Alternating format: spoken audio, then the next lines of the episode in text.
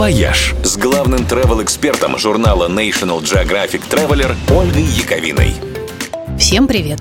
Новый сериал про загадочную гибель группы Дятлова, похоже, сделает с отдаленным Уральским перевалом примерно то же, что фильм «Левиафан» с местечком Териберка на берегу Белого моря.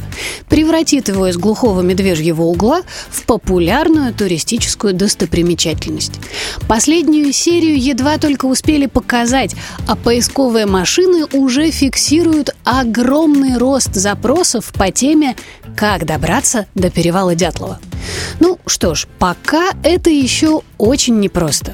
Гора Холод-Чахль, у которой случилась вся эта грустная история, расположена чуть в стороне от главного Уральского хребта, на самом севере Свердловской области, недалеко от границ с Коми и Ханты-Мансийским округом.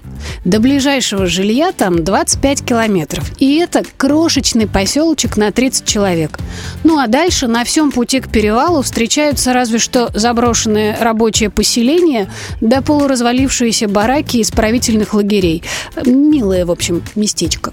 Сейчас к перевалу туристов возят на квадроциклах летом и на снегоходах зимой. Экспедиция выходит суровая, с ночевками в спартанских условиях и многочасовыми переездами по бездорожью.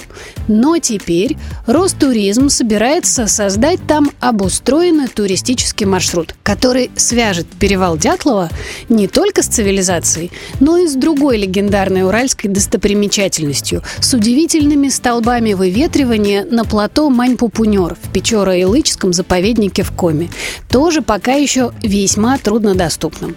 Обещают, что уже следующим летом там начнут строить дороги, турбазы и прочую инфраструктуру, чтобы путешествие перестало быть проверкой на выносливость. Ну что ж, посмотрим, получится ли у них. «Вояж» – радио 7 на семи холмах –